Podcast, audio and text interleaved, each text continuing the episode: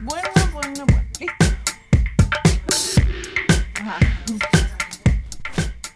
Hola gente guapa, les doy la bienvenida al podcast Motivo de Consulta. Mi nombre es Marisela Yepes, soy psicóloga y psicoterapeuta y estamos en la librería El Clip, eh, donde nos encontramos los miércoles a las tres y media para que nos acompañen como hoy a este, grabar este episodio, que igual lo estás viendo o escuchando en cualquiera de las plataformas.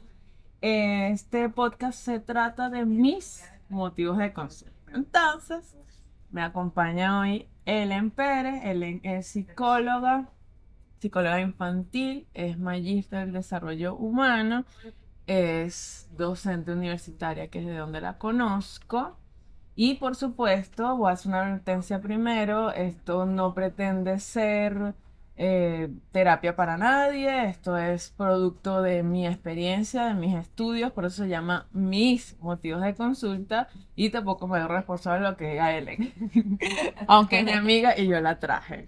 Bienvenida Ellen, gracias, por acompañarme para hablar este motivo de consulta, que no es porque está de moda, estamos en febrero, pero realmente sí es el amor. Este, ¿te presenté bien? Algo que no, ok. Gracias por la invitación, Marisela. Sí, va. Está nerviosa, yo también, pero ahí, ahí le vamos a dar. Este, bueno, el bendito amor, ¿no? Es, eh, yo decía, desde pregrado en el 2003, 2004, yo cuando empecé a estudiar psicología, este, literalmente estaba muy consciente que lo que quería era ser psicóloga de adultos y de pareja y de familia. Así que el amor siempre ha sido un tema, o sea, un tema de estudio. Y cuando estaba preparando como el guion, y estaba leyendo y estudiando y tal, y decía, en serio, lleva casi 20 años este, em, estudiando esto, y, y como me dijo mi psiquiatra, es que claro, es que el amor siempre es flexible, siempre es cambiante, siempre es un tema que eh, no solo para la vida personal, sino como terapeuta siempre hay algo que, que, que hay que ir cambiando porque se redefine, ¿no? Entonces, bueno, nada, eh, aquí vamos a hablar de un poquito primero los sinónimos del amor, ¿no? Por lo general se habla de pasión, ternura, compasión, eh, amistad, eh, erotismo, pero una de las cosas más de pinga por la que quiero hablar contigo, Ellen, es que poco se habla de la paternidad y sobre todo de cómo ve un niño y una niña el amor, ¿sabes? Porque yo soy muy, bueno, tú sabes, cínica en el creer que un niño y una niña lo que ve es un condicionamiento de sobrevivencia de que tengo que amar a esta persona o a estas personas porque esas personas son las que me ayudan a sobrevivir. O sea, claro que, la, que es el adulto el que ama, es lo que trato de, decir. O sea, en mi concepción de amor o lo que yo he leído, desde el amor más racional y no emocional, es el adulto, la persona adulta que ama. Dime, ¡pah! Sí, No. eso. ¿Cómo es? No, fíjate, Marisela. El niño ciertamente va desarrollando un vínculo con sus cuidadores. Ok. A partir de ese vínculo, el niño va experimentando emociones, sentimientos sobre esa persona y sobre las experiencias que tiene en ese entorno. Entonces, el niño, según cómo se sienta, según el tipo de vínculo que desarrolle con el cuidador, ciertamente va a sentir amor, va a sentir una, digamos, un, un sentimiento especial hacia ciertas personas. Ok. ¿ok? Entonces, no es nada más el adulto el que ama, es decir, el niño también ama a esas figuras significativas que pueden no ser necesariamente sus padres. Claro, pero cuando eh, eh, me faltó decir que Ellen es mamá y es esposa, entonces obviamente ya no voy a decir que su hijo no la quiere. Entonces, sí, pero cuando deja de ser un condicionamiento de sobrevivencia, o sea, por la edad. No, no, no. Si, por ejemplo, las experiencias son experiencias de maltrato o experiencias donde hay trauma, Es decir, probablemente, aun cuando haya una relación de dependencia de este cuidador, el vínculo no, como no es un vínculo sano, es decir, el niño puede, este, de alguna manera, no sentirse, Claro. O sea, rechazar, digamos. no, o- y, y no sentirse en agrado con Ok. esa persona, aunque la necesite como Es decir, que para ti, desde lo, desde la psique infantil, digamos, el amor tiene como sinónimo agrado. Porque Mm, quiere decir, un niño, un niño y una niña, no sé, no sé, que no se queda también, decir 3, 4, Ujú. 5 años, que, exacto, pueda que esté en una situación de maltrato y no necesariamente maltrato físico, sino tal vez, o sea, como me pasó con tu hijo ahorita, pues bueno, me quiere saludar o no me quiere saludar. Em, eh, pero que, que, que- pero que como la ve recurrentemente, bueno, hay una conexión. Lo que pasa es que en los niños tiene que haber una relación nutritiva Ok, o sea, sí les tiene que caer bien la persona, digámoslo así. para que de alguna manera sientan un sentimiento de amor, de afecto hacia esa persona. Exacto, lo- los adultos somos los que tenemos enmarcados este deber ser del rol. Por ejemplo, ah, yo tengo que querer a mi mamá porque es mi mamá, yo tengo que querer a Eso es una tal imposición persona. que se les hace. Si eres tu tío o es tu prima o es tu familiar X, tienes que comportarte de determinada Correcto. manera. Pero si el niño no lo hace espontáneamente es porque en ese vínculo que hay con esa persona no tiene una relación cercana de amor, de afecto. Entonces, para ti, ¿cuándo empezamos a joder eso? Porque, Bueno, porque cuando claro- empezamos a meter introyectos correcto. y, y que no sepan que es un proyecto, es el deber ser, como un marco de referencia, así se deben ser las cosas. Sí, y de alguna manera se le va dando una pauta normativa al niño de cómo debe comportarse o de qué debe sentir y qué no debe sentir, qué está bien y qué no está bien. Entonces, en la medida en que se meten esos introyectos, el niño empieza a asumir desde ese debeísmo, este, bueno, cosas que no son espontáneas, cosas Claro. que nos, nos surgen desde el sentir. Claro, sí, como, como pasó ahorita, pues como ah, salúdala, como que dile, como que, bueno, el pana no me conoce, pues, o sea, ¿qué, me va a decir? Sí. Pasa mucho también con, con los docentes, por ejemplo, el niño pasa muchas horas en el colegio. Y necesita de alguna manera este, que se desarrolle un vínculo con ese profesor Correcto, para poder abrirse a una relación más cercana. correcto. Hay docentes con los que eso no se da y sencillamente Exacto. es una persona distante para el niño que enseña algo académico y ya. Hay otros docentes que dejan una huella, que van más allá y hay una relación. Cuando Correcto. hay una relación, normalmente eso este, se va fortaleciendo cuando es nutritiva. Cuando la relación no es nutritiva, bueno, en el caso de que sean cuidadores primarios, por un tema de, de sobrevivencia, el niño puede que se mantenga, a ver, eh, hay una Como cosa, leal, sí, y, y hay una cosa que, que a lo mejor tú te llega un poco, Marisela, y es como, si no tengo nada, es mejor algo a nada. Claro. Entonces, en los niños eso ocurre. Ellen, pero, coño, Este, todavía está ahí. Sí. Porque sí, cuando hablamos de, de- de amor, bueno, porque algunos niños aman a pesar de que los maltratan, digamos, Claro. aman en el sentido de que se mantienen cercanos a ese cuidador, bueno, porque este, es mejor a, a- a que me pegue, a que me atienda de esa manera, a que a nada, pero no necesariamente este, desde ningún ángulo eso es sano. Sí, Claro. no hay otra opción. Claro, pero es súper interesante que lo dices porque, porque entonces eh, entra, claro, alejando mi cinismo, entra este tema de que el amor también es visto, e- es, es, o sea, cuando tengo la percepción o tengo el feeling de que alguien me ama, es porque me presta atención, ¿sí? O sea, este, este tema cuando la gente dice, ay, lo hacen por prestar atención. Yo siempre me quedo así como que, da, o sea, obvio, todo el mundo quiere atención porque la atención es el, o sea, ¿cómo sé yo que alguien me ama? O sea, niño, niña o adulto, como, o sea, obviamente es atención. Ahora, ¿qué tipo de atención es otra cosa? Pero, pero lo que, a lo que voy es, es si, si lo que quieres es atención, cuando dices que se empieza a pervertir esto de, ay, la, la atención que quiero genuinamente y natural es de un niño y una niña es que sea nutritivo, porque si no. ¿sabes? Este, no voy a, re- a rechazarte. Y no sé si te ha pasado, seguramente sí, que, que yo he atendido mamás y papás que como que le tienen medio medio a las maestras y tal, porque obviamente el niño quiere más a la maestra que sí, y es como que bueno, hay algo que preguntarse. Pero eh, lo que digo es, es cuando, cuando eso va modificando que, que entonces se instaura, que todas y todos lo tenemos, la, la gran mayoría, de esto es amor aunque no sea nutritivo. O sea, como... Eh, sí, sí, sí sí. vas a lo que voy. A ver, no, sé, pero un poco lo que me viene a la mente. Es decir, la presencia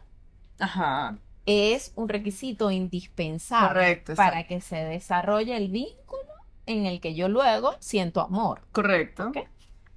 Para un niño, cuando no hay presencia, sencillamente no hay un vínculo que se Correcto, correcto, correcto. Hoy día, por ejemplo, me está pasando mucho en consulta que este, los padres que migran Ah, de alguna manera, algunos mantienen un vínculo vía la tecnología, videollamadas, etcétera, pero otros no logran desarrollarse, digamos, en, en- en mantener un continuo contacto con el niño. Ese niño, la interpretación que logra hacer es sencillamente, papá no está o mamá no está, Ah, me abandonaron.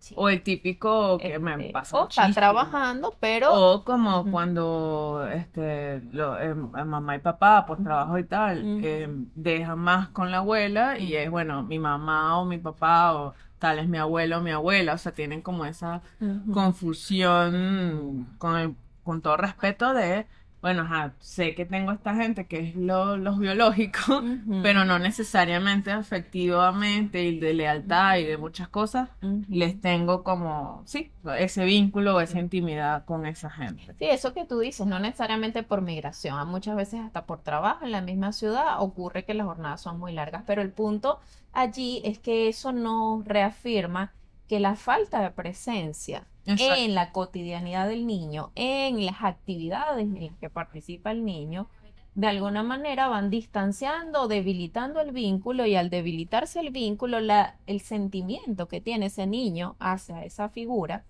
cuidador, familiar, etcétera, empieza a ser más lejana, más Claro. distante y bueno, obviamente que este, pudieran haber figuras sustitutas que empiecen a ocupar un lugar claro. significativo, por los cuales siento más apego, más amor, más Es que eso es tan relación. pareja. O sea, es tan pareja en el sentido de, este, la gente siempre piensa como que la relación es algo que se da. O sea, como que, ay, estamos juntos y, para nada. y bueno, ya, ya, o sea, nos empatamos, si va, bueno, ya, Sí. eso es todo, ¿no? O sea, como que dame tú y dame tú, o sea, y, y, es, y yo siempre digo, siempre utilizo la analogía como el niño y la niña, como, pero un niño y una niña tú no le dieras un chocolate un viernes solo porque es un viernes. Sí. Ajá. Y, no, y por qué no a ti, con este rollo del amor propio que yo para allá, que odio, bueno, la gente que conoce que yo odio muchas cosas, pero que este tema de, de, de que uno se da, ¿no? Y, y, y es tan, claro, yo no soy madre, y yo veo siempre que la gente dice, no, pero es que yo no sé amarme, o la pareja y tal. Y los veo en sus roles a veces de mamá, de tíos, de tíos, o sea, de cualquier otro rol que involucre un niño y una niña. Yo le digo, pero si lo puedes con ese pichurro, ¿por qué no con, con la pareja? ¿O ¿Por qué no contigo? ¿Por qué no?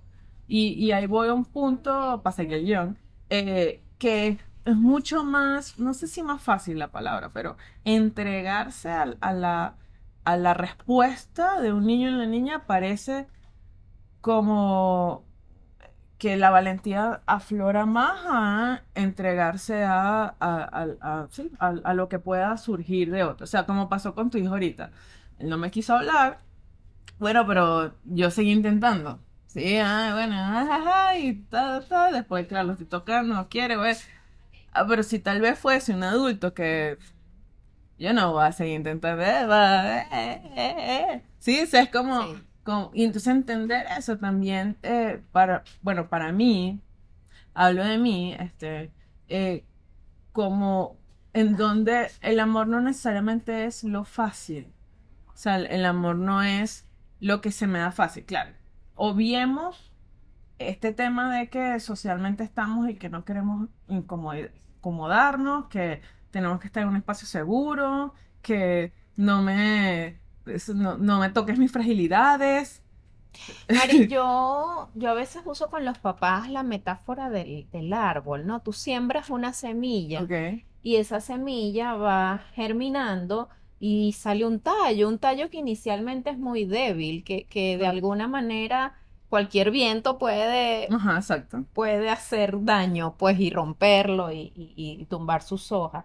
Pero en la medida en que tú vas cuidando y nutriendo ese, ese árbol, Claro. lo vas abonando, lo vas regando según la necesidad que tiene, ese tallo se va engrosando y va Claro. agarrando una cosa más robusta que permite superar otros climas y otras Correcto, adversidades. correcto. Un poco llevado al, al vínculo y al amor es, bueno, en la medida en que se fortalezca esa relación con ese niño, tú podrás, como adulto, este, mostrarte, eh, eh, digamos, en momentos donde no estás quizás tan cariñoso, Mm, sino donde puedas mostrar más firmeza, más límites y será manejable. Eso no va a romper el vínculo Exacto, porque de alguna manera hay una relación construida. Pero si tú eres un extraño y vienes a ponerle carácter a un niño, asumiendo que eres una, por adulto ser la figura de autoridad, puedes imponerte, pues la verdad es que ese niño no te va a ver A mí me pasó. como una, como Mi papá figura. venía de vacaciones, fíjate, mi papá estuvo muy presente en mi vida, pero era, ¿sabes? Papá de fin de semana, vacaciones. Y yo siempre fui una, bueno, no sé, Una rebelde. eh, no sé si rebelde, pero contestona, digámoslo así. Eh, y entonces, claro, me decían, no, es que tú tienes que comer esto, no, es que tú tienes... Y yo, chiquito, yo decía, pero es que la única que me puede decir esto no está acá. ¿Sabes? Como, no eres tú, men. O sea, yo entiendo que tú eres algo en mi vida, pero la que me puede decir esto, como me lo estás diciendo tú, no eres tú. Sí. O sea, y creo que una vez se lo llegué a decir pichurra, ¿no? Y ahí no se cuestiona el amor que tu papá puede sentir por ti o que tú sientes por él, Correcto, porque correcto. el vínculo no era un vínculo tan cercano como con Total. mamá, y entonces obviamente Pero que es igual en la relación de pareja. sí. El tema es que ahora está de moda. Es que cuando yo digo que ahora está de moda, es porque la cosa de que los conceptos de ahora han cambiado tan rápido y yo he visto cómo han cambiado de cada década. O sea, es nuevo este tema de, eh, de, de, de, de- ay, no me voy a poner hater, pero de que hay que amar, ay Dios, de que hay que amar a juro y ámame y acéptame y no, o sea, es presta atención a lo que hay que prestar atención y lo que iba a decir, de que no sientas, de que no seas intenso, de que si necesitas, no seas codependiente, todo es como sentir ahora es un problema.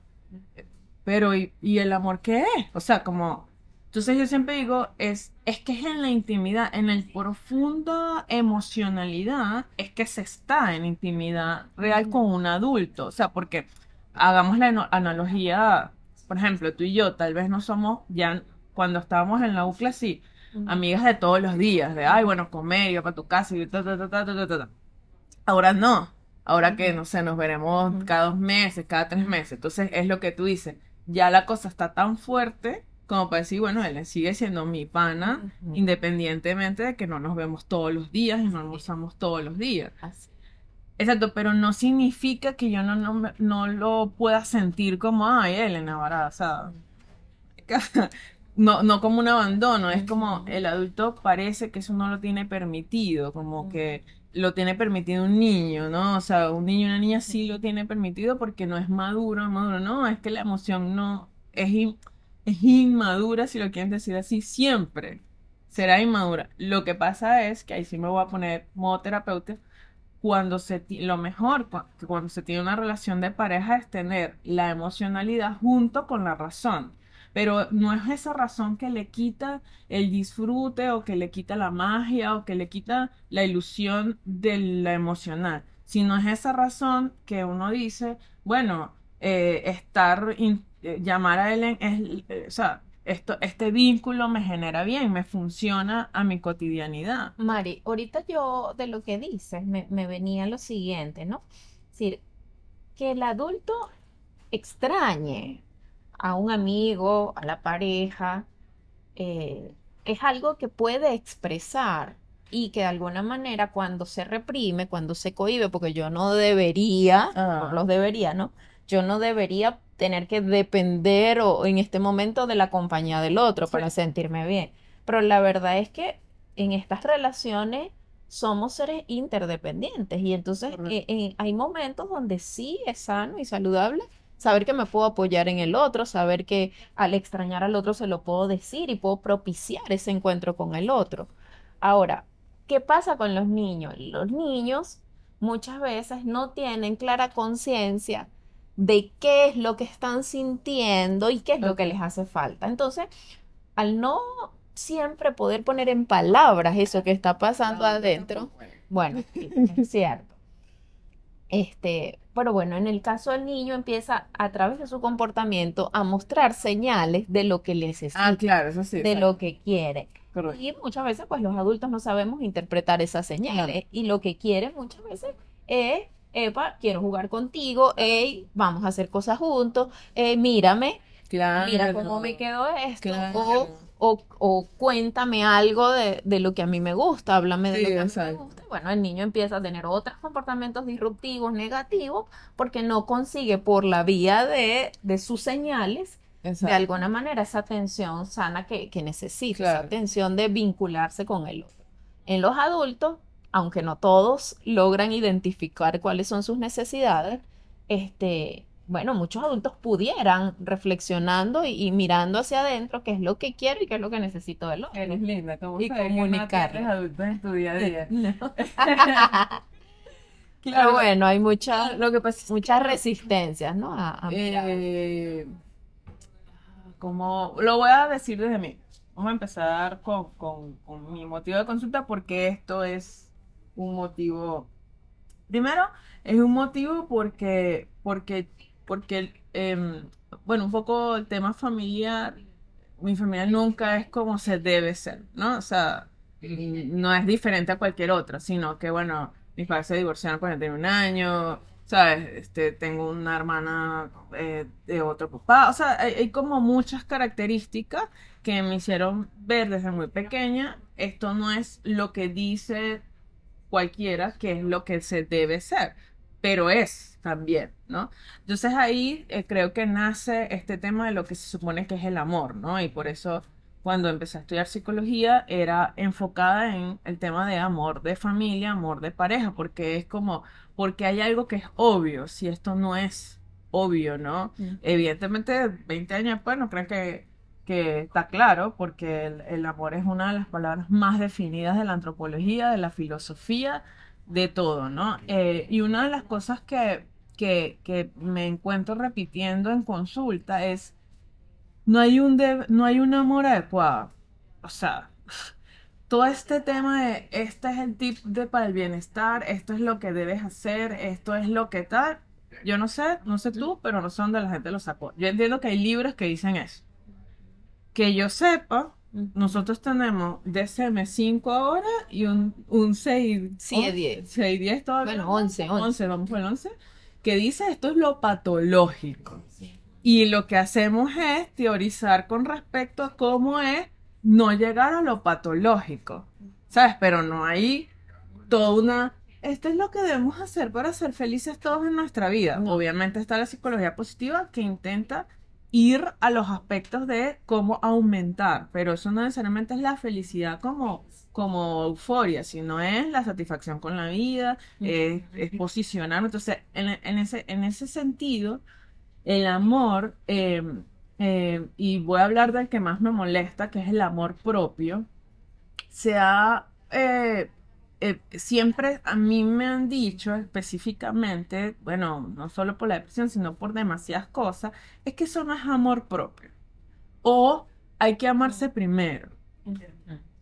Y yo en mi vida, a esta edad, edad, este, yo ya he visto y he experimentado muchas veces que va a sonar muy feo y tal vez estoy en contra de mucha gente que le encanta hablar en Instagram, que, que no necesariamente yo he tenido que amarme a mí primero para amar al otro. Ujú. O sea, yo ayer lo experimenté, el 14 de febrero, con mis mejores amigos, es, es que ellos me aman de una manera que yo a veces no soy capaz, por conocimiento, por estructura, por experiencia, de hacerlo para mí. Y aprendo es a través de lo que hacen ellos para mí tan fácil. Yo decía a una amiga, qué arrecho que esta pana fue a comprar una vaina que a mí me encanta solo para, no sé, verme mi cara de felicidad haciéndola, ¿me entiendes? Sí. Y, y porque yo no lo puedo hacer. Entonces, ese tema de que uno puede solo amar a otra persona, amándose, no es cierto, porque el amor propio no necesariamente es adularme, no necesariamente es saber eh, ponerme como en un altar, sino, bueno, al menos no maltratarme, creo yo. A esta altura ya estoy como, bueno, al menos no te maltrates. Y eh, eh, escogiendo quién te puedes seguir enseñando. eh, y en ese sentido me encantaría ver, Ellen, cómo has visto tú que los pichurritos o las pichurritas tienen amor propio. Fíjate, cuando tú hablas de amor propio, para mí lo que se me viene a la mente, más allá de los niños en los adultos, es el tema del autocuidado. Exacto, claro. Decir, eso es lo que viene a mí como algo saludable, como, como lo que se acerca a poder establecer una relación conmigo. eh, para mí pasa por el hecho de que elijo este, de qué manera me permito o no me permito ciertas cosas que disfrute, que, que, que sean objetivos de vida o, o mi sentido de vida. O sea, cómo yo me, me manejo con todo eso que tiene que ver con lo que yo quiero ser y lo que soy. Claro, eso es un adulto. O sea, como Eso es un la- adulto. el autocuidado no solo está para aclarar, pues, porque la gente como que dice autocuidado y como que se el autocuidado es un masaje, no. No. Este, el, el autocuidado no solo tiene que ver con las necesidades fisiológicas de, bueno, hago ejercicio, como, duermo, descanso, este, todo esto, sino si me escucho, pero me escucho no lo que quiero, sino lo que necesito. Ujú. Y eso en los adultos, mm, bueno, mi experiencia como terapeuta y en, y en mi vida, a veces no lo tenemos claro. ¿Cuál es la diferencia entre lo que quiero y me gustaría y qué chévere en mi vida si fuese así, a versus lo que realmente necesito? Eh, sí. Sí, ¿cómo, cómo, me preguntas cómo se aman los niños? ¿Cómo se Sí, ve sí. tema del amor propio en los niños? Es una que pregunta perdí, que- pues, que perdí. es una pregunta que nunca me habían hecho, Ay, fíjate, y, y- salí. y me parece interesante porque me pone a pensar un poco en la posición de lo que veo en ellos, ¿no? Y, y yo lo que veo es que los niños, si, si, si los deslastramos un poco de todo lo que empiezan a oír de su entorno, Ajá. Este, que es donde se va construyendo ese autoconcepto y esa idea de, de lo que ellos son. Pero más allá de eso, el niño siempre me refleja espontaneidad. Ok. Y para mí la espontaneidad está asociada un poco también con esa aceptación de lo que soy. Ok. Eh, entonces yo podría decir que para la mayoría eh, de los chiquitos que están todavía en una, en una posición de no haber sido tan permeados por Mm. lo que los demás piensan de ellos, el amor propio se ve desde el aceptarse así como son, o sea, el fluir y fluir en su esencia, en sus características. Sí, me, me recuerda la, bueno, tú viste algunas clases de eso conmigo, eh, lo que habla el psicodrama de que la inteligencia o la no neurosis, digamos el bienestar o como ustedes lo quieran llamar, este, es realmente la creatividad. O sea, el, el estar en un estado Mm. de bienestar psicológico que, que no es igual a ausencia de problemas. O sea, el bienestar psicológico no es una paz, por favor, no es paz y tranquilidad, es imposible. Es estar en la creatividad con lo que hay. Y en la creatividad, por ejemplo, a mí me pasa muchísimo, tengo este mucho, a veces visión de túnel, o sea, como que me tranco. Y obviamente cuando empieza una pizca de, "Ay, pero aquí hay otra opción de cómo esto puede suceder, mi energía y mi vibra cambia absolutamente y, y evidentemente, aunque no se ha resuelto el, rollo o lo que sea, eso tiene que ver con amor propio. Entonces, para mí, eh, por ejemplo, sí, publicidad, lo siento, pero para mí la terapia sí es parte del amor propio porque no hay manera, si somos buenas terapeutas, de que de ahí uno no salga con una pizca de creatividad diferente con la que uno entró. Otra cosa que reflejan los niños con el amor propio Sí. es que ellos siempre buscan acercarse a lo que les gusta, a lo que disfrutan, este, y que por lo general es muy sano para ellos. Por ejemplo, el juego. O sea, un niño que no le guste jugar, eso más bien es algo que, que debería siempre alarmarnos. Claro. Entonces, que el niño eh, busque siempre momentos de juego, momentos de conectarse con los otros desde, desde esa, a ver, eh, desde esa posición de hacer juego simbólico, desde asumir roles, desde... Claro, un juego que le agrade, no necesariamente el que le impongan. No, porque no, el juego tiene que ser una, digamos, Algo que le anime. conectado pues. con, con su forma, pues, con Exacto. su gusto. Este, es una expresión de amor, porque el niño a través del juego representa, resignifica, reinterpreta la realidad, la pone fuera para poder entenderla, para poder asimilarla. Claro, y qué chévere que dices esto, porque como ya tengo adulto, yo, yo suelo siempre decir, bueno, pero es que la vida adulta, ¿qué es? O sea, hay que darnos tantos espacios porque no nos podemos divertir así tan de pingo. O sea, eh, como redimensionar cada vez más y, casi toda la filosofía del, del bienestar lo hablaba. Lo que pasa es que esta era después del 2000 de bienestar y paz y todos somos felices, todo se, se como que, sí, cambió, ¿no? En, en el sentido de que se desdibujó el, el, el sentido, por ejemplo, a lo que voy del, del ocio.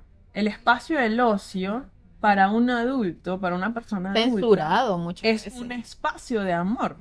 Pero es censurado porque muchas veces eso es perder el tiempo. Exacto, pero, pero, pero, exacto, porque el trabajo, y bueno, y aunque afortunadamente yo amo mi trabajo, eso no, este tema de amar el trabajo, eh, no, no, no es donde uno se encuentra necesariamente porque, ay, yo amo mi trabajo, pero no necesariamente que me ha pasado mil millones de veces y la última me pasó, rompí una relación que tuve a las nueve de la mañana, un pana, o sea, un pana, un paciente, dale con que había roto una relación. Eso no es divertido. O sea, ese tema de que la psicología es divertido, bla, bla, bla, eh, olvídense ese tango porque aunque amo mi trabajo, mi trabajo me exige algunas cosas, eh, bueno, que, ajá, o sea, no, Y no, no, no divertido.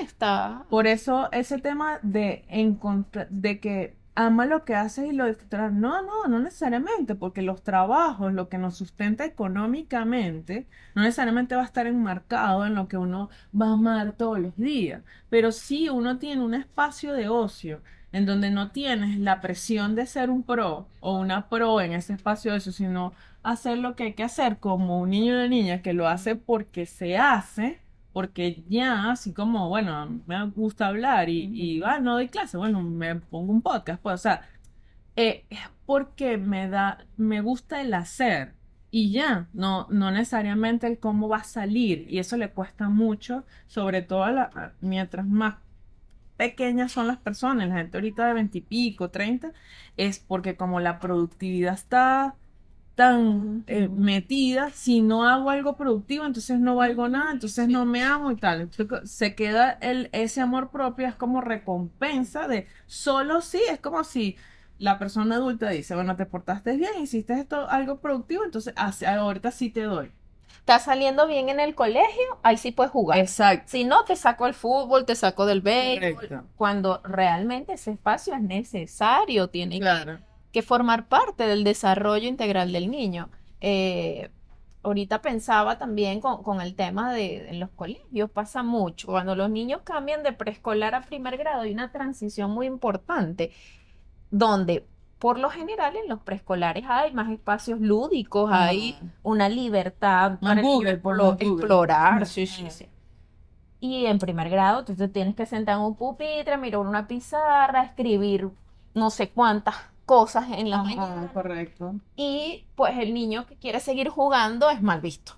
Sí. Exacto. Es, o es el disruptivo, o es el niño que no El está que no tan quiere hacer normal, o el que no. Por eso es Entonces, a mí no me gusta Se ver. pierde, se pierde de alguna manera la idea de que aprenden jugando. Claro. ¿Y por qué no seguir jugando? Claro, adecuado a cierto, Claro. enmarcado ciertos límites, pero donde la actividad educativa sea una actividad de agrado para el niño. Y que juego Eso no es cuesta igual mucho. la irresponsabilidad. Totalmente. Porque hablemos de pareja. O sea, la- yo siempre, las parejas siempre me vienen con este rollo, ¿no? De, de consulta. Y yo también lo he hecho, por supuesto. imagino que- De, ah, pero es que ella, pero es que ella no esto, es que él me hace, es que... ah". Yo siempre le digo, pero ¿por qué se reclaman tanto? O sea, ustedes están entendiendo. Yo, yo porque soy cínica y, odiosa, esa es mi forma.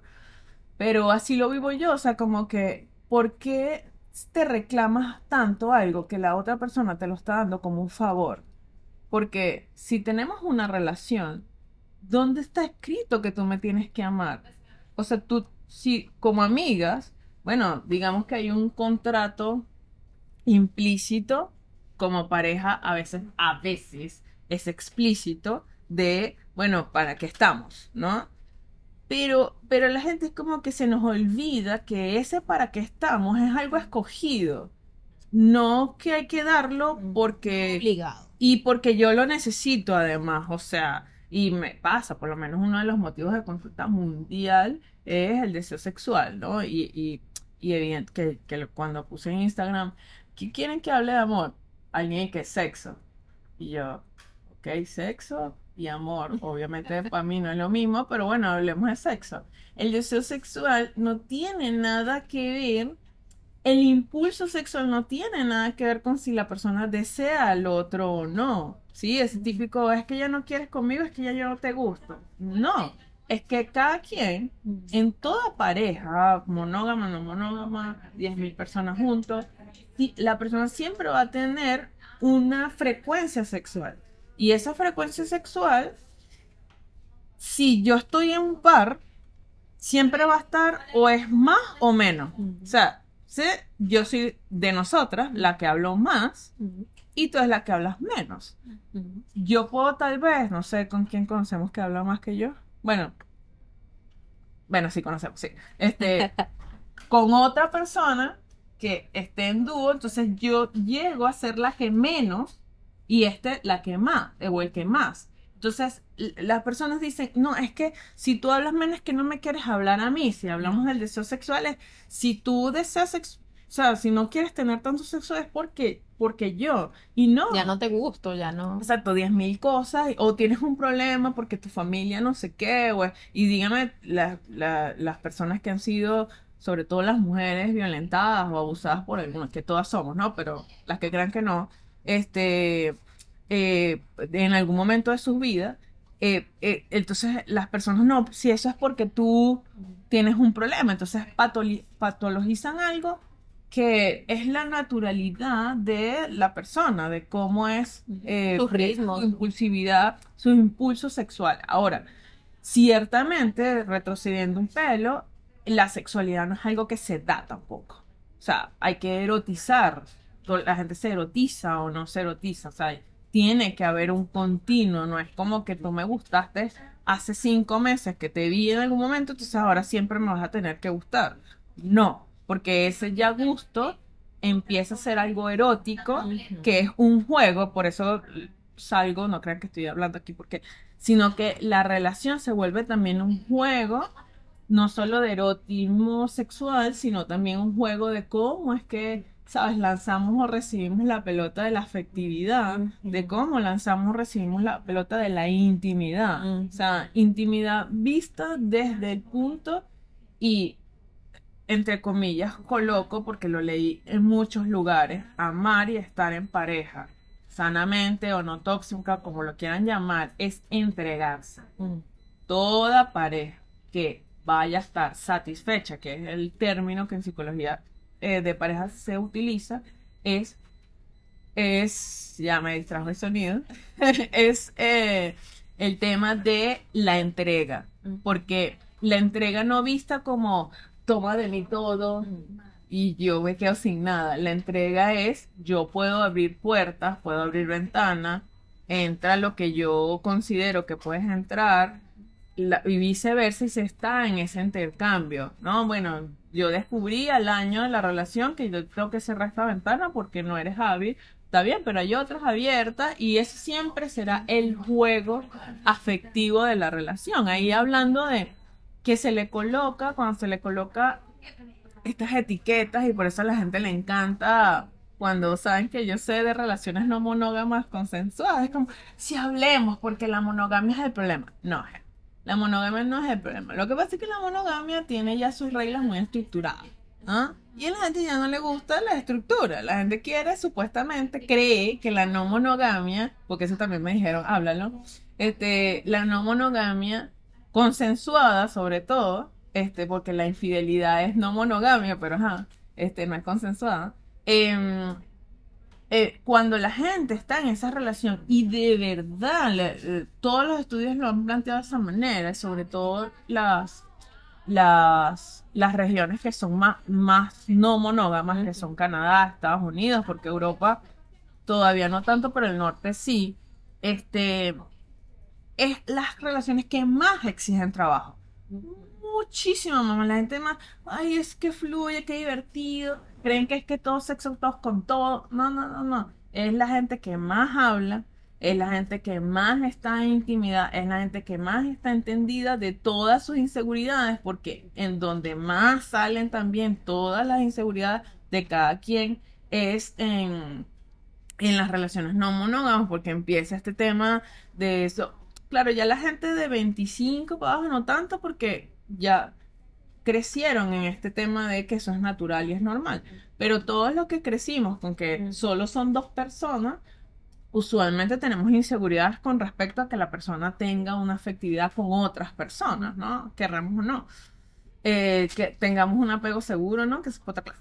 Pero em, entonces en este tema de, de poder abrirse, hablarlo, conversarlo, este, esto no es tu responsabilidad, pero ¿qué podemos hacer con esto? Porque yo me siento así, no es que dejes de aceptar, pero en ese diálogo eh, es que se construye la satisfacción de ese tipo de relaciones que parece que en las relaciones monógamas, o sea, las relaciones heterosexuales, heteronormativas, que, que estamos acostumbrados, acostumbrados a, ver, eh, se da por sentado se da por sentado que tú tienes que hacer lo que yo quiera y se da por sentado que y, no y no hay ese límite de Epa, pero ayúdame un pelín. Bueno, yo quizás no, no voy a entrar en esas aguas profundas porque no es mi, digamos, no es mi fuerte de mujer casada. Pero sí quiero como resaltar el hecho de que, de que el amor no es sinónimo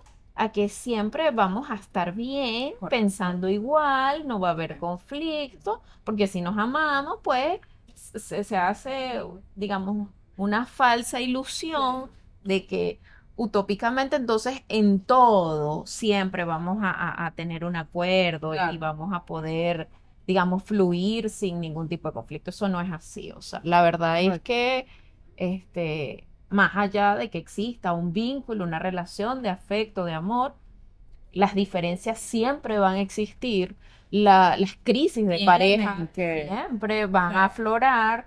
Este, el punto es, bueno, cómo para establecer una relación de pareja se necesita mucho más que amor, mucho más que... Yo filo que lo edites tú para que nadie crea que es una puya que estoy metiendo yo o que es algo que repetitivamente digo. El amor no es suficiente. O sea, porque el amor, porque el amor no es suficiente, porque el amor es fluctuante. Y cualquier proyecto, o sea, nuestra alimentación, ejercicio, la crianza de alguien, los estudios, cualquier cosa, si es fluctuante, falla. Entonces, evidentemente, una relación de pareja, una relación de amor propio, una relación no se puede basar en la emocionalidad. Es que me siento de esta manera. Se tiene que basar, por eso, eh, eh, bueno, Walter Rizzo habla de amor con razón. Este, y otro, eh, hay, que no me acuerdo el nombre, el otro teórico que habla de esto de cómo el deseo sexual siempre hay alguien que desea menos y esa persona que desea menos es la persona que va a controlar Bueno, la- este, en ver sexual. habla de, de intimidad, pasión y compromiso. Claro. Que de alguna manera es lo Ahí que voy él- con, con, con este tema de tema amor. lo que es la emocionalidad versus el compromiso es visto, no como compromiso que si nos casamos, somos novios, somos serios, lo que sea. Eh, el compromiso es visto como es la decisión que yo tomo diariamente, lo quieran ver, minuto a minuto lo quieran ver, de que estoy en esta relación y para estar en este vínculo tengo que, o es mejor que haga o deje de hacer tales cosas. O sea, y esa es la decisión de, de, que habla Stenberg, por ejemplo, de la triada de cómo es que el amor en una relación de pareja puede funcionar, que es que los niveles de compromiso siempre estén mucho más altos que los otros dos, que es amor e eh, Eh, pasión pasión e e intimidad. Porque la pasión siempre va a fluctuar y la intimidad a veces también va a fluctuar porque, o sea, gente, no sé, a mí me han caído mal mis parejas en algún momento, ¿a ti no? No, Ah, no me pasa. En serio, Chaji, sí. Yo sé que Chaji va a ver esto y Bueno, O sea- caerle mal, no, bueno, eh, en algunas cosas no Él me agrada. Exacto, Pero eh, me su- cayó mal hoy, pues. de- eh, O sea, normal. Sí. O sea, quiero decir, este pan no lo quiero cerca hoy. A eso me refiero con caer mal. Él, Chaji, él obviamente. Este, mm, eh, pero, pero ciertamente, eh, ahora si uno tiene como, como el nivel de compromiso de eh, entendido para qué estamos en la relación de pareja. Y siempre cuando yo le digo a la gente, ¿para qué están? Es como, obvio, ¿no? Porque la quiero y lo quiero. No, pero eso no es el para qué. Ah, bueno, pero... Ok, bueno, el para qué tiene que ver con... ah, ¿cuáles son tus para qué? Pues yo no estaba dando clase aquí. Eh, ¿para qué? Para, digamos, el, mantener el proyecto de familia, Ok. eh, para, digamos, la compañía y, y el transitar juntos, digamos, experiencias personales y, y familiares o de pareja. Eh, ¿qué otro para qué? Esa, ta- esa No, pero está bien para ponerte en terapia. Este, pero está fino lo, lo que dices de compañía, que mm, la gente cuando habla del para qué le cuesta ahora hablar de compañía porque no se quieren ver dependientes de. Mm. O sea, como que, bueno, pero es que uno tiene que saber estar sola y sola. Ajá, claro. Este, pero eso no significa que no quiero compañía. O sea, yo puedo estar muy chévere en mi soledad. eh, y eso no significa que, que no quiera compañía y no significa que sea dependiente de la compañía. Porque si la, si la necesidad de no soledad viene es de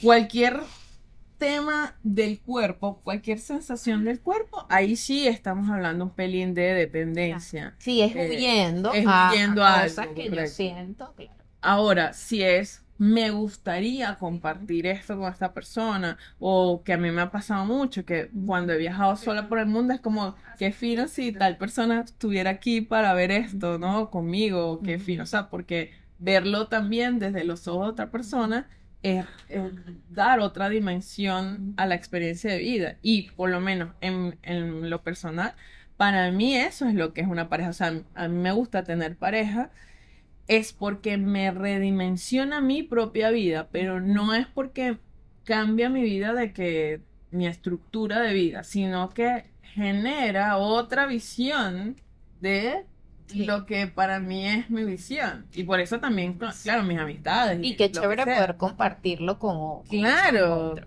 Eso mismo pasa con los hijos, o sea, no es solo, este, bueno, tener la pareja para compartirlo por la, con la pareja. Cuando hay hijos, Así sí, también es, es interesante ese ver cómo ahora esto que hacemos Claro, involucra a esos chiquiticos claro. que de alguna manera dan otra perspectiva de cómo puedes disfrutar eso, de cómo vives ese espacio, Claro. este, Claro, y que que- ya no es solo individual o de pareja, sino ahora de familia. No, y que para mí siempre eh, ese tema, a mí me parece, no sé, impres- o sea, sí, voy a decir, impresionante ver una personita que se parece a dos personas. Entonces es como el máximo compartir, es como, Yo siempre le digo a las parejas que, que están ahí de que nos vamos a divorciar y tal. Fino, divorcio. Como, no, pero es que por los hijos. Pero es que lo único que hay que ver, que nada más te basta ver a la personita. O sea, nada más véanlo. No, no hay manera en que la separación de ustedes se pare que esa personita ya se parezca a ustedes dos. O sea, no hay, hay manera, no, no hay manera de eso. Así tú puedes odiar o no a la otra persona, eso no importa ya. Pero físicamente, quiera o no, esa, esa, esa persona ya es parte. Entonces usted verá si activamente sigue en, esa, en ese acuerdo de vamos a ver si tomamos algunas decisiones en función de esa personita que no las va a tomar aún por sí misma o no. Pero esa persona no las necesita y la gente se queda, ¡Ah! claro que necesita su mamá y su papá juntos. No. O sea, esa persona, claro, yo eh, puede, ¿sabes? Ser criada por cualquier persona y va a estar bien. Ahora, que va a decir, sí, ay, qué chimbo, o va a extrañar, o tal, no, esos son los adultos que yo veo, pero no lo necesita, como, o sea, ustedes son los que creen que necesita la pareja específicamente para, necesito una gente responsable y, y congruente, eh, y eso, necesita atención, necesita, decidan por mí, Necesita una familia que ofrezca salud mental. Eso sí necesita un niño que Ah, no lo tiene. pero dilo en No términos más... A ver, si mantener una relación de pareja donde haya continuos conflictos y maltrato y, y una relación, eh, digamos, donde la pareja ya no funciona saludablemente, puede hacer más daño en la vida de los hijos Claro. que tener unos papás separados que pueden, mm, digamos, continuar en su rol parental, aún y viviendo en espacios distintos, y eso puede ser mucho más saludable para el niño. De hecho, a mí me ha pasado que yo he tenido en terapia niños que tras la separación de sus papás sienten un tremendo alivio. Claro. Y el alivio es porque ya no siente que se van a hacer daño. Porque, por ejemplo, donde hay maltrato físico, que es una sensación inminente del niño de que algo muy malo puede pasar, porque se sí. pueden, eh, digamos, Sí, llegar a- al punto del, del daño mayor. sí. El niño siempre tiene la tem- el temor de muerte, o sea, de que, de que va a pasar algo con alguno de sus papás. Es decir, cuando un niño ve que sus papás se separan y que ya ese temor, esa fantasía de que algo más allá, más malo puede pasar, ya no. Claro, Oye, el niño más bien siente eh, una alegría claro. de poder estar con sus papás con tranquilidad. Claro, y que no solo, y, y que yo les digo es que porque también, y, y lo veo por mí, o sea, no solo se aprende el amor por cómo recibí yo amor, también aprendo amor, niño, niña o persona, aprendo amor viendo cómo es Cómo, que esa o persona sea. le da amor a otra persona. Así es.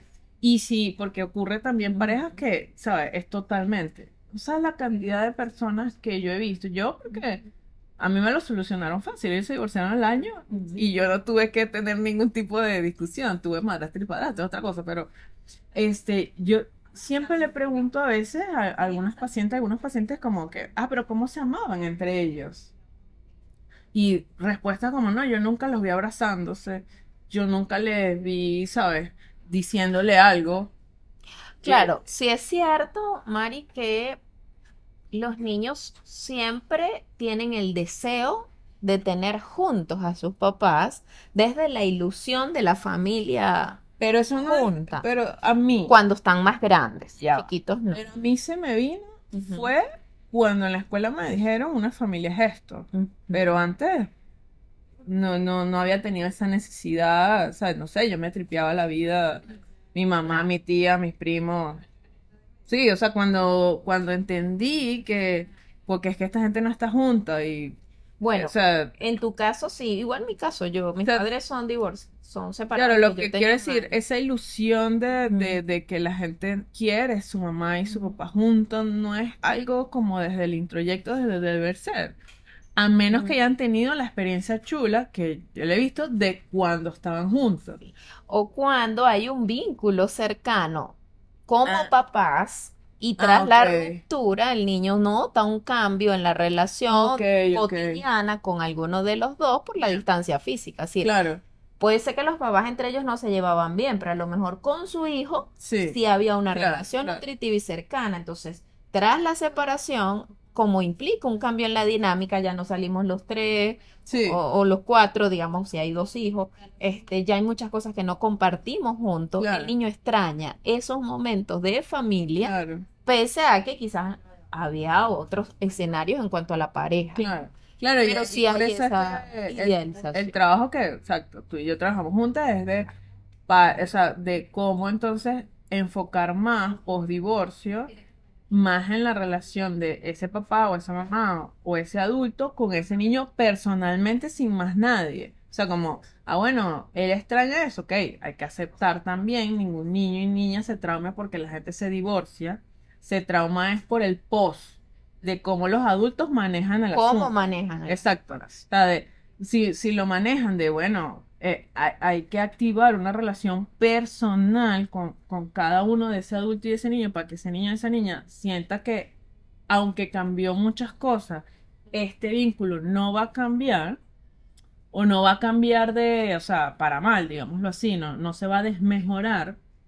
Ahí, bueno, a nadie le gustan los cambios, pero va a sobrevivir, ¿no? La gente no se trauma por un divorcio. La gente se trauma porque inmiscuye, eh, inmiscuyen en los rollos y además, si yo niño, niña o adolescente, ese sí es otro podcast, veo que esta gente se odia tanto, casi siempre es una parte de mí también odia. O una parte de mí es responsable de eso que está Además, pasando. ¿no? Pero claro, o sea, eso si yo veo que mi figura es más importante, mamá, papá, abuela, no sé qué, porque eso también pasa, si la abuela habla pues, bajita de, de- o habla Ujú. o, o habla mal de, de una de las personas que para mí es un afecto, así se tenga razón o no, me pone a mí a decidir algo mal está en mí que yo sí pienso chévere de esta persona y, y además, este, y yo, y sobre todo, yo tengo un paciente, varios, gente, cuando decía, pero es que yo lo hago también. O sea, eso que mamá o papá o la otra te reclama, yo a veces lo hago también. Entonces, ¿qué quiere decir? Que a mí también. O sea, sí, porque se parecen físicamente, ¿no? Y, y se parecen en cosas. Entonces, en ese tema de cuando las parejas hablan, eh, ¿sabes? Odian a la otra persona frente al pichurro la pichurra, o el adolescente, o el hijo adulto también. Es, hay una parte de ti que tampoco me agrada. Y eso, y, a- y lo que a mí no me agrada, lo trato así. O sea, y obviamente eso nos pone en un estado de alerta, querramos o no, con respecto a cómo es la relación de esta persona. Por eso la gente grande, adolescente, está, están en presión cuando los papás se divorcian, mamá y papá, o se separan, es de que tengo que escoger a alguien. que entra ahí el juego el tema de las lealtades, Sí. pues entonces si amo más a mamá, eh, hago una alianza con mamá en cuanto Claro. a solidarizarme con lo que mamá está sintiendo y de alguna manera, bueno, llevo información o me presto para, Claro. para hacer cosas en especial que beneficien a mamá, entre Claro. comillas, o si no al contrario, pues le soy eh, leal a papá, entonces pues también de alguna manera e- esa posición implica inclinar la balanza del amor más hacia uno que hacia otro y para el niño eso siempre va a ser incómodo, siempre va a ser muy complicado. sea, Claro, si para el adulto lo es, pero para el niño imagínate que es su papá y su mamá sí. y tiene que de alguna manera mostrarse con un favoritismo más hacia Claro. algún lado que hacia el otro. Decir, pasa mucho con los papás que se han separado por infidelidad. Mm, Y entonces, bueno, el responsable es el que fue infiel. claro, Este, el niño siente que de alguna manera se tiene que solidarizar con el otro y que no hizo nada. claro. Entonces, este, bueno, solo coloca a hacer cosas que no son nada saludables para él. Como por ejemplo, o guardar secretos, sí. o en algunos momentos mm, ponerse, digamos, en conflicto con la nueva pareja de- del padre o de la madre, este, entre otras cosas, sí. O sentir culpa de tener un cariño Ajá, por claro. esa, por esa Exacto. persona también. Sí, divertido, ya pasó la hora y ya me están diciendo que... pero eh, quiero ser como, bueno, no, no, no hablamos, pero ni de la mitad del guion. Este, mm, pero quiero hablar un poquito de como algunas sugerencias de eh, este tema del amor y cómo, cómo, cómo hacerse preguntas y no necesariamente colocarse rígida en una respuesta de cómo es que esto se supone que es, ¿no? Y por supuesto, eh, hablo de, de al amor adulto, ¿no? O sea, al amor adulto no solo de pareja, sino al amor adulto, ¿no? Entonces, eh, eh, ok, yo sé que es obvio, pero no es obvio. Ningún amor debe generar sufrimiento. Una cosa es sufrimiento y otra cosa es incomodidad. Totalmente diferente. O sea, otra, una cosa es como, esto me exige, esto me exige cambiar, esto, esto no me gusta. Eso es una cosa y ahí sí uno decidirá si sigue o no.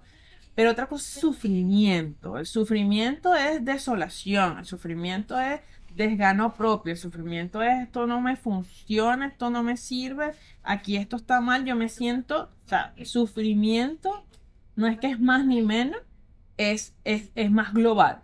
Porque yo veo que mientras gente, o sea, de, de 30 para abajo, veo, n- no quieren estar incómodos. Nadie quiere estar incómodo. Y es como, bueno, quédate encerrado en algún lado, porque es que no hay manera. De, de que, de que, o sea, como me decía una paciente que le gritó y le gritó en estos días a su, a su pareja en medio de la consulta, y yo así como, bueno, de la plan. Es que tú, es que tú. ah". Y, y, claro, me decía yo, bueno, este pana no tiene que hacer absolutamente nada lo que ella diga, tenga ella razón o no, ¿no? Pero es que está, y sobre todo este tema que está muy de moda en Estados Unidos, el tema de, es que no me puedes recordar mis traumas. O sea, gente, relacionarse es que te, te recuerdan tus traumas.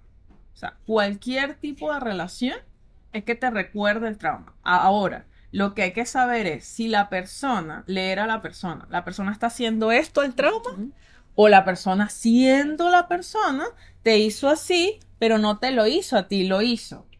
¿Sí? Y ahí sí es, epa, Ellen, ¿sabes qué? No, o sea, no dures dos meses sin escribirme porque eso me activa que la indiferencia, entonces nadie me ama porque nadie me paró bola hasta las 8 de la noche. Ah, Ok, pero eso no es tu responsabilidad. Y es que bolas tienes tú, es que eres pasiva agresiva porque llevas dos meses que no me... O sea, y yo veo que la gente de 30 para abajo no es porque nosotros seamos de los 30 para arriba mejor, tenemos otro rollo.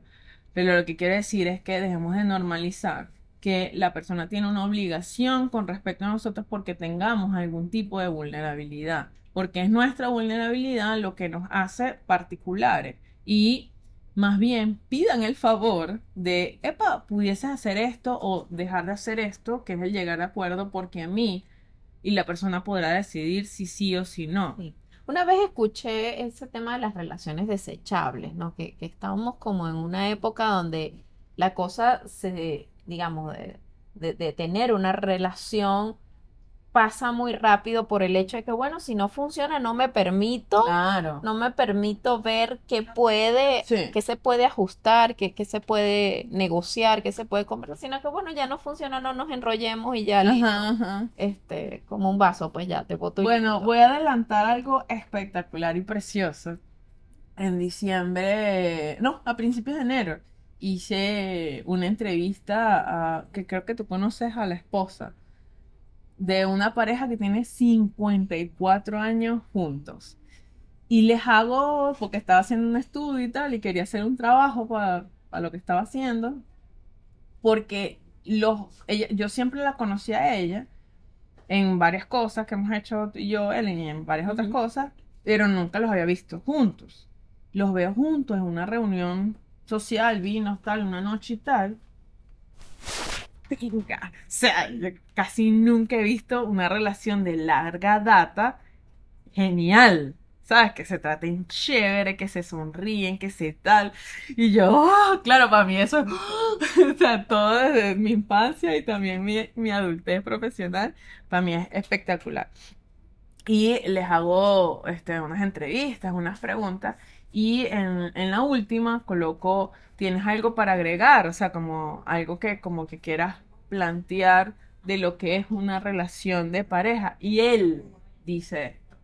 Dice, hay aspectos que siempre eh, hay a favor de una relación de pareja. Y voy a, eh, y habla, él, claro, él habla muy lindo, ¿no? Voy a rescatar uno de ellos. Dice, algunos de ellos, dice, respeto.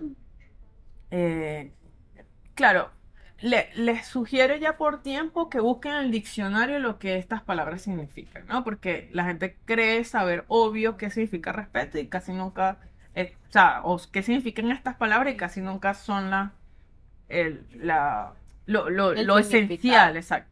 Respeto, consideración lo dijo mil millones de veces.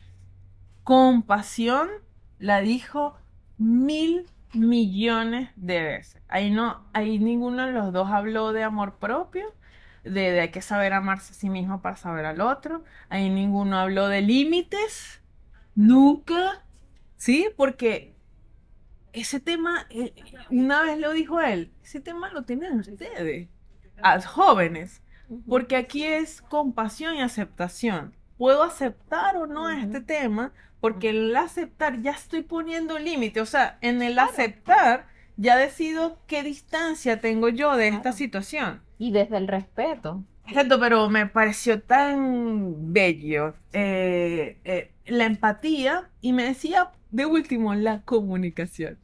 O sea, y, y eso me pareció tan chévere porque eso lo he visto en todas las, eh, muchas de las investigaciones que yo he visto. La comunicación no es un problema, es un síntoma. O sea, o sea, la, la comunicación es una herramienta para, no es el problema. El problema es que si tú no tienes compasión Empatía. hacia ti y hacia el otro, evidentemente la comunicación no va a servir para nada. Si no se tiene empatía, si no se tiene este el, el- el respeto hacia el proceso del otro que no es que, que no es hacia mí, sino que es el proceso de esa persona, no vas a tener comunicación. Entonces, o sea, la comunicación siempre, bueno, cuando he tenido consulta y, y es un problema de comunicación, no es un problema de comunicación, es un problema de otra cosa que hace que evidentemente no se esté claro de lo que se está hablando, ¿no? Y, y habló, estos sentimientos producen una admiración, ¿sí? Eh, entendemos que no necesariamente si uno admira, ama, pero si uno ama, sí es necesario admirar. Y él decía, eh, ¿cuál, cuál es, es lo mejor? Porque al admirar, tú valoras no solo a la persona, sino el proyecto de pareja. O sea, dígame por favor qué pareja tiene ese entendimiento de que hay que admirar no solo a la persona, sino lo que se supone que hacemos en conjunto y no es como eso se ve en Instagram, sino qué es lo que eso produce, que no necesariamente es tener un hijo o una hija, es por lo menos, yo he tenido relaciones que aunque hayan terminado no, de pana yo era mejor persona. O sea, yo, yo tenía mucho más capacidad y compromiso para, porque el excedente que generaba, sobre todo el excedente emocional, que generaba la relación, producía que ambos fuésemos hacia otros ya, porque aquí ya, ah, bueno, ya. Entonces nos poníamos era hacer para otro. Entonces, esto como parte de un para qué de hacer relación de pareja, ¿no? Y, y me pareció tan bello que eh, alguien con una experiencia, además de la teoría, pudiese decir lo mismo, que, que parece estar ahora tan el tema de falta de intimidad, el no hay que mostrar, el que hay que protegerse, el que hay que poner límites, en que, que no me digas esto, el que, o sea, cada vez la gente cree que este bendito amor propio es encerrarse más en un closet y es más bien es la capacidad de entregar que puedes entregar, pero sobre todo, evidentemente, que puedes recibir, que puedes tomar, dice un autor. No dice recibir, sino que puedes tomar del otro. Y evidentemente, si el otro también está en entrega, ese recibir y tomar sí es, eh, sí será el adecuado, ¿no? De hecho, los niños reciben, Exacto. los niños reciben y, y, y desde allí, inclusive, luego dan lo que pueden dar Correcto. eh, un poco desde, desde lo que se va sembrando. Por ejemplo, los niños que uno ve más compasivos, los niños que uno ve más sensibles, eh, eh, y hablo de sensibilidad un poco desde el hecho de, de, conectar con cosas que, que, son más humanas, ¿no? Eh, los niños por lo general que han recibido ese tipo de compasión, de apoyo, de consideración, suelen ser los que más pueden reproducir. Pero sabes que yo he tenido también la experiencia diferente. Los que también menos lo han vivido son los que más lo dan. o sea, que, que, o sea, niños y niñas, pues que he visto como que, como carecen mucho de esto, lo dan, asumo yo bloqueando, como para recibirlo. Puede que es un poco lo que se habla en pareja de cuando el bendito lenguaje del amor que eso tampoco existe realmente. Pero, ¿por qué? Porque lo que yo tengo para dar casi siempre es lo que me gustaría recibir. Porque lo que me gustaría recibir es lo que yo tengo como una matriz de que esto es lo que me va a hacer sentir mejor conmigo mismo. Entonces este bendito lenguaje de amor tiene razón en el sentido de si yo, si yo con cosas materiales, por ejemplo, ¿no? que me den regalos, bendito, eh, eh, me siento mejor conmigo misma, evidentemente ahí es que voy a sentir más amor. Pero no queda en la obligatoriedad de que ese es mi lenguaje de amor, entonces te la cala, que es lo que ahora, o sea, es porque yo reproduzco lo que veo en consulta. Entonces, eh, o al revés, o como que la otra persona, no, yo solo tengo este lenguaje de amor, a mí nada más me tienen que decir, o a mí es viendo, o a mí es tal, cualquier cosa, o acompañando o en servicio, y no se abren al otro tipo. Como que, no, entonces eso no es amor porque yo no lo siento así, ¿no? Eso también es amor. ¿sí? Yo, yo creo que en el caso de los papás, por ejemplo, eh, con los hijos es muy importante ver cuál es la necesidad. Y, y, de allí un poco este, esa forma en la que voy a estar para entregar amor. Pero ¿cuál es la necesidad en principio? Entendiendo que, ojo, tenemos unas formas particulares también de expresar amor que eh, el otro puede interpretarlas como amor o no. Sí, pero que, que, por ejemplo, en mi casa, eh, de niña, pocas veces yo escuchaba que me dijeran te amo. Y eso era algo que, que, bueno, no era familiar para mí. Luego, revisándolo en terapia, bueno, empecé a descubrir las formas en las que en mi casa se dice te exacto, exacto. Es a través de la comida, a través de, del cuidado en otras, digamos, en otros detalles, a través de un poco siempre estar en los momentos importantes, en los momentos donde necesitaba apoyo. Pero la verdad es que no es que no me hubiese gustado que, que hubiese la palabra, claro, Claro. Pero sí es, entender eso. Bueno, hay diferentes formas de manifestar el amor y hay diferentes necesidades que cada quien tiene, que también es una lectura interesante que el otro haga, de bueno, cómo, cómo me gusta, cómo lo disfruto, cómo me agrada, pero no es una cosa como una camisa de fuerza, no, con unos nombres específicos. Por ejemplo, ahorita en mi casa, pues a mi hijo se le dice te amo todos los días y a cada rato. Y, yo veo como eso también, eh, eso le resuena a él mucho, para él también, decir esa frase con, con Ay, claro, Y, bueno. Ay, Dios mío, que llegó. Este, ya nos vamos a, eh, ¿sabes? Tengo mil millones de guion aquí, igual esto lo voy a hacer un artículo en algún momento, eh, pero quería concluir que, mm, quería concluir en que eh, este tema del amor, para mí, como mi motivo de consulta, ha sido comprender que aunque yo no me ame, sí escojo gente que lo haga. Y, y en ese proceso de vaivén, en un día, puedo yo tal vez no amarme medio día porque no me caigo tan bien. Y al, a la tarde sí, y que y aceptar también ver, lo he visto en relaciones de larga data, no solo románticas, sino sobre todo de amistad, familiares, en donde ha, ha perdurado satisfactoriamente en mi vida.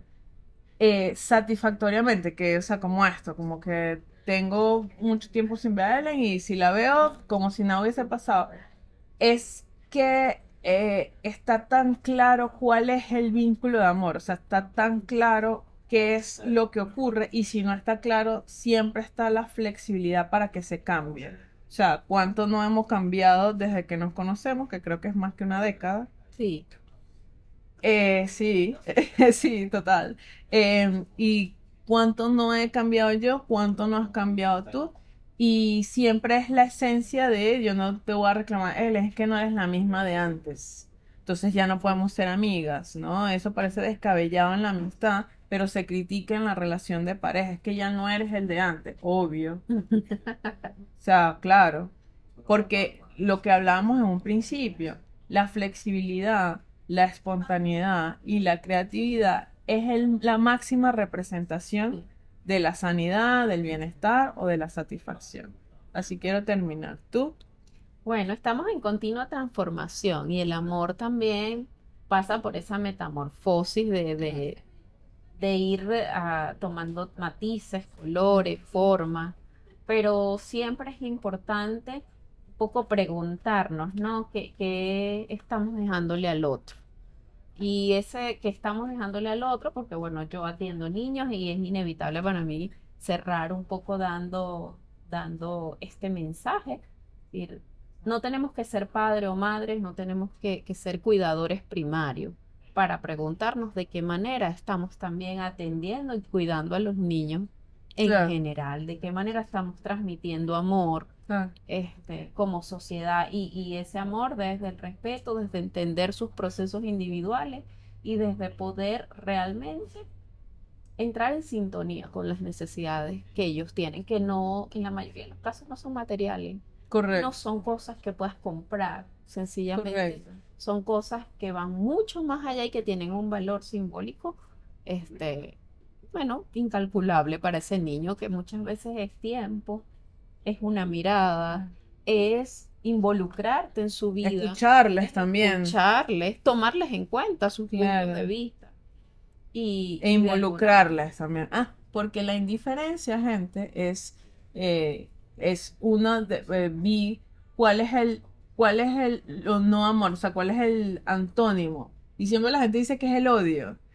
Y no es el odio, es la indiferencia, es la no atención, es este bloqueo en el teléfono, es no existes. Y, y ahí en el tema de, de, lo que dice Helen, no porque quiero tener la última palabra, pero yo que no soy madre, pero si soy tía, si soy, tengo amigas con hijos, es no solo amar con lo que ellos esencialmente necesitan, sino a mí me ha generado mayor satisfacción como adulta amando a un niño o una niña, es en lo que yo soy buena, ¿sabes?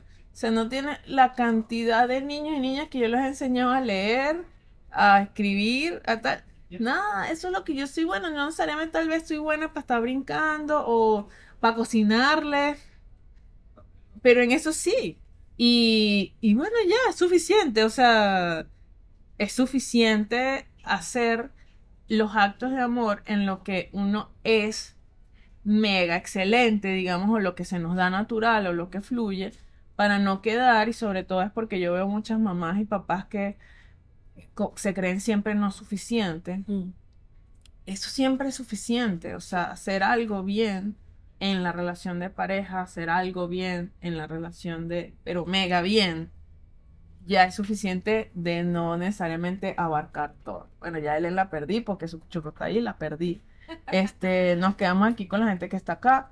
Bueno, muchas gracias por escucharnos. El próximo motivo de consulta, a que yo me la es perdón y va a estar, voy a estar con Alba. Ah, con Albita. Interesante. Entonces, bueno, nos vemos en abril. Creo que también cae 15, cae 17, el tercer miércoles, creo, cae 17, eh, miércoles 17, y voy a estar hablando sobre perdón. Gracias por la Gracias. Chao. Ya necesito.